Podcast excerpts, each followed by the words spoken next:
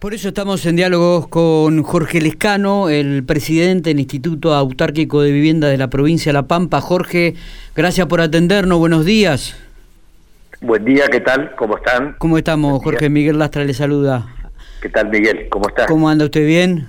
Bien, habíamos coordinado la audiencia con la, el reportaje con vos, pero no, no identifiqué la voz. Eh, no, no, justo estaba hablando Santiago Wigenhaus, el otro compañero que estamos haciendo en la mesa de trabajo. En ratito se suma también Matías Soporto, este, más que nada para tratar de tener más voces y bueno, preguntar un poco todos, ¿no?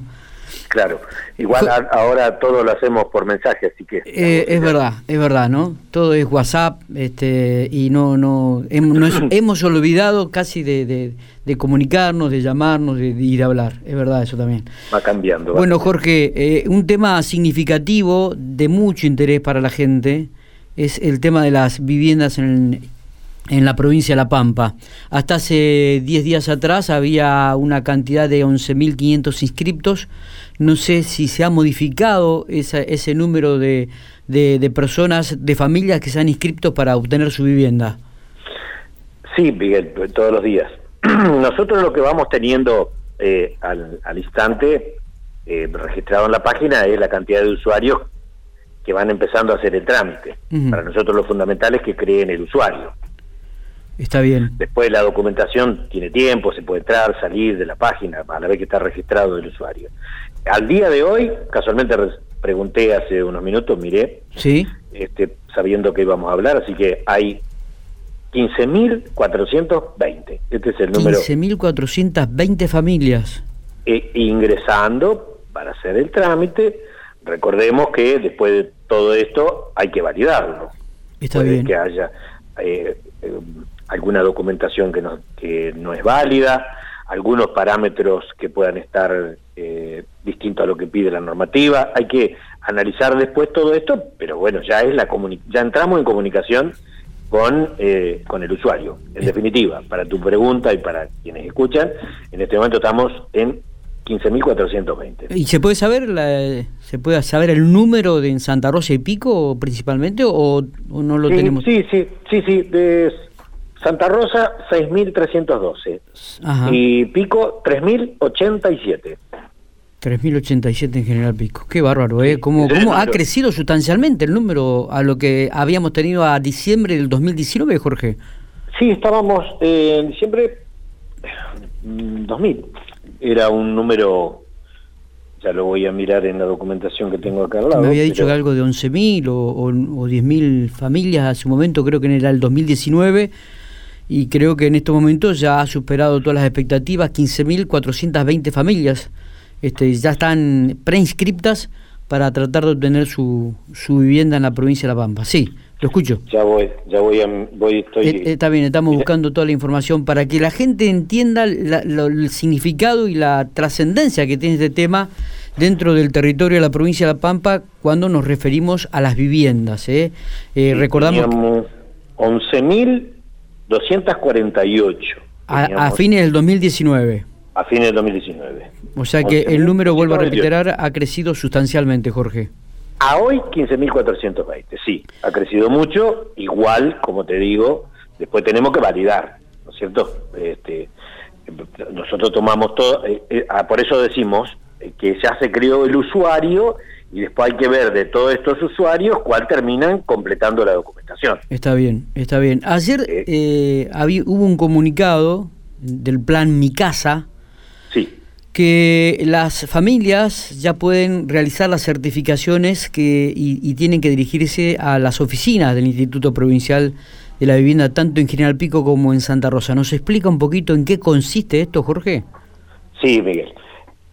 Nosotros dentro de la documentación que se pide hay una certificación a la declaración jurada. Hay que presentar una declaración jurada en su situación familiar, tanto eh, de convivencia eh, matrimonial o de convivencia, la convivencia que, tenga.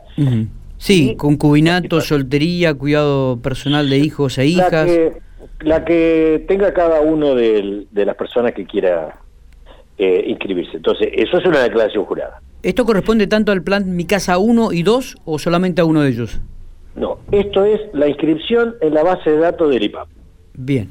Es decir, que con esto nosotros lo que vamos a tener es un mapa completo de la demanda de vivienda social que vamos a tener en La Pampa. Que nosotros, después podemos ir hablando de eh, qué se está presentando. Pero hoy lo presente es en mi casa. Bien. Pero también estamos esperando que aparezca en algún momento Fonavi. Claro. Entonces, nosotros tenemos hoy en el presente recursos, voy a trasladar la, los términos más eh, prácticos. La plata de mi casa es del gobierno provincial. Sí, sí, sí, sí. Entonces, si los recursos económicos para la construcción de vivienda de mi casa son del, de la provincia de La Pampa, el FONAVI todavía no, no, no tenemos una certeza, que son los Fondos Nacional de la Vivienda, que es lo que se construyó en toda la historia de el IPAP. Sí, menos los últimos cuatro años. Aunque cuando Macri sentenció este, esta, esta situación a toda la Argentina, porque el déficit habitacional es en Argentina y la Pampa peor, porque había una política que cuidaba a los pampeanos y entonces este, cuidar su población para Macri no, era un problema, entonces nos condenó también, pero Erna, con recursos provinciales, empezó con en mi casa a las localidades de menos de 10.000 habitantes. Entonces, son fondos provinciales, esperamos el FONAVI, que todavía eh, no hemos tenido anuncios. Sí tuvimos anuncios nacionales del Procrear. O sea, el FONAVI, o sea que hoy nosotros para ir atacando el déficit habitacional suponemos tener tres vertientes. Una con recursos provinciales que es en mi casa, por eso cuando Silioto dice vamos por las 80 localidades, sumamos las 5 de más de 10.000 habitantes, le pusimos mi casa 2, no, no podíamos cambiar el concepto, porque eso identifica a un gran esfuerzo de todos los pampeanos a través de decisiones de su gobierno de empezar a trabajar el déficit habitacional con un eje pampeano. Está bien.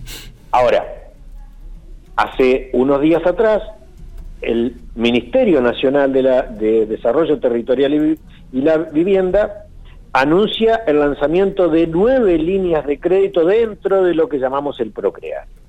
Nueve líneas de crédito. De las nueve, todas direccionan distinto. Hay dos que apuntan al déficit del eh, habitacional del techo. Después también hay de ampliación, de conexiones, de reparación, pero de vivienda, construcción de vivienda nueva es uno individual y después vienen los eh, complementos. Y después esperamos, con, con, la lógica expectativa, que aparezcan cupos del FONAVI. ¿Y esto qué perspectiva hay? ¿Hay alguna comunicación? ¿Hay alguna noticia extraoficial que ustedes están manejando al respecto? No, no, no, no. Todavía nada. No, todavía no tenemos. Sabemos que la situación del país, la atención principal está dado en la, en la salud y en la recuperación económica. Entendemos que la construcción de vivienda, así como se había anunciado en algún momento, es uno de las alternativas. Bueno, seguimos en la expectativa, pero los pampeanos no estamos ya con en mi casa, o sea, esperamos con expectativa, pero no no solo esperamos, sino estamos trabajando y ya con el presupuesto provincial con el anuncio de esta mi vivienda. Entonces, la inscripción, de donde partimos esta parte de la conversación, es para la base de datos del FONAVI para tener un, una, una consolidación actual de dónde estamos con la información de la falta de vivienda social. Está bien. Esto es, hoy, entonces, ese es el dato que vamos a tener. Por eso es reinscripción. Necesitamos más información que la que teníamos. Perfecto. La información actualizada, tanto de los que estaban inscritos, porque puede haber cambiado su situación familiar, como de nuevos inscritos. Pregunta que hace pregunta que hace la gente, Jorge. ¿Cuándo comienza la construcción de las viviendas? ¿Cuándo se comienza con las obras? Sí, ya, te contesto eso, pero quiero no puedo dejar eh, algo de decir algo, porque dijimos que la gente puede ir al IPAP a por la certificación. Lo que estamos diciendo es, lo que sacamos ayer, sí es que esa declaración jurada que tenía que estar certificada por matrimonio o por hijos, tenía, eh, tiene que estar certificada y eso era un juzgado, el juez de paz. Santa Rosa y Pico son tantos, miles, que por una cuestión de protocolo, de situación del Estado y de cómo estamos trabajando con, el, la, con la pandemia, sí. entonces tuvimos que poner una alternativa porque los juzgados no alcanzaban, empezaban a dar turnos a enero, febrero, marzo. Entonces, en la delegación Pico y en Santa Rosa, con turnos previos, con turnos previos, hacemos la certificación de esa declaración jurada, tanto en Santa Rosa como en General Pico. Para agilizar los trámites. Para que, para que todos puedan tener esa certificación antes de, que nosotros este, tengamos pensado cerrar la inscripción, aunque al 30 de septiembre solo lo que estamos diciendo es que tengan el usuario. Después seguimos con la documentación. Correcto, correcto. El otro tema es la construcción de vivienda. La construcción de vivienda, el gobierno provincial ya dispuso los fondos, por lo tanto, estamos trabajando con todo lo que significa eh, la administración y la burocracia respecto a, la, a, una licitación. Para hacer la licitación tenemos que tener por un lado las tierras y por el otro lado los pliegos de bases y condiciones. Estamos trabajando con los municipios para las tierras y con nuestras gerencias y todo el equipo técnico para, la, para los pliegos de licitación. En mi casa 1 ya están todos los intendentes que les corresponde trayendo la documentación, porque no va por licitación, es una administración municipal, y los cinco municipios que sí van, seguramente por la cantidad por licitación, que son Castex, Toay, Hacha, Pico, Santa Rosa, estamos con, ya estamos trabajando con esto. Ahora, ¿cuándo arranca la construcción? Eso es un tema que va avanzando a medida que se va haciendo la documentación, que ya arrancamos a trabajar. Por eso, ustedes han tenido noticias locales en Pico de cómo el Ejecutivo y el Deliberativo están trabajando sobre las tierras. y mientras nosotros vamos trabajando sobre los pliegos. Si estamos haciendo un trabajo conjunto. Está bien, decía que acá en General Pico ya el tema de las tierras y el lugar para construir las 120 viviendas ya estaría definido, o sea, que ahora restaría este, que se resuelva el tema de los pliegos para comenzar las obras, ¿no? Y, que y, y, la, y la propiedad de la tierra, la propiedad de la tierra tiene que estar a nombre del, municipio, que eso es lo que vi noticias de eh, este, en Pico y, nosotros vamos hablando con, con los funcionarios, eso está ya han avanzado, ya se destrabaron todas las cuestiones burocráticas, ya el Consejo se expidió, o sea, todo eso es un trámite, la construcción. ¿Cuándo se va a empezar a poner un ladrillo arriba de otro? Eso yo, nosotros no lo podemos saber, porque empieza con el dominio de las tierras, la licitación y va avanzando. Hasta que llega, hasta que los pliegos están listos, hasta que se, hasta que se licita, hasta que se adjudica y después el tiempo que, el, que quien sale adjudicado empiece la obra. Entonces, el ladrillo sobre el ladrillo no podemos dar una fecha. Sí que empezamos con el proceso de, de las bases para la licitación, la propiedad de la tierra y los pliegos. Todos los días estamos todos permanentemente esto porque es lo que mayor expectativa este, genera para, para trabajar sobre el déficit habitacional. ¿no? Correcto. Jorge, hemos observado en los últimos días que se siguen quitando viviendas a personas que de repente no, no han cumplido con los compromisos del pago de la cuota. Esto sigue permanentemente. Eh, ¿Ustedes están este, eh, en permanentemente investigación y controlando este aspecto? Todas las gerencias del IPAP están muy activas. Así como la gerencia técnica está muy activa con el pliego y con las tierras, propiedad de las tierras, esa gerencia está a full con todos los equipos y, la, y los municipios otra gerencia, como gerencia de adjudicación, está permanentemente atrás de las irregularidades. Irregularidades que antes había que denunciarlas y ahora hemos abierto que con estar notificados el instituto por un tercero o por haber verificado por alguna razón, sale a ver esa irregularidad. Las dos irregularidades por las cuales se puede eh, rescindir y volver la propiedad al instituto es no habitarla por el adjudicatario que tuvo en su momento la tenencia o la falta de pago de la cuota. Esas dos irregularidades. Que creemos que la más grave es la falta de, de habitabilidad, pero son las dos igual, porque una es que le falte el techo a una familia y no la esté ocupando la familia que el Estado pensó que la necesitaba como prioritario.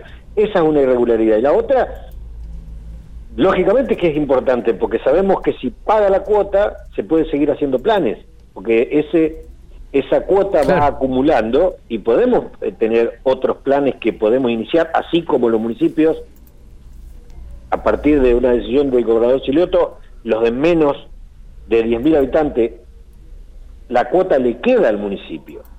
Es decir, este plan Mi Casa 1, que es para los municipios de menos de 10.000 habitantes, el gobierno provincial le aporta el 100% del valor de la vivienda y además la cuota le queda al municipio. Eh, ¿Cómo le va? Buenos días. Matías Oporto lo saluda. Eh, ¿Las personas ya empezaron a recibir el aumento este de la cuota que pasó a más de mil pesos? Sí, ¿Cómo, ¿Cómo fue la recepción de la gente en ese sentido? Porque, mm. por un lado, imagino que eh, ese porcentaje de gente que no paga la cuota, eh, ahora se la aumentan. Creo que, la recaudación, o me da la sensación que la recaudación va a ser menor. La gente esa se la va a ir a buscar para que pague. ¿Cómo, cómo se coordina esto de que la gente no pague la cuota? Una cuota que era ínfima, recordemos. Sí. Eh, ¿Cómo ¿Cómo coordinamos? A ver, es una irregularidad no pagar la cuota. Nosotros tenemos la base de datos con la información y estamos trabajando con, con todos los adjudicatarios para notificarlos si, si no paga la cuota.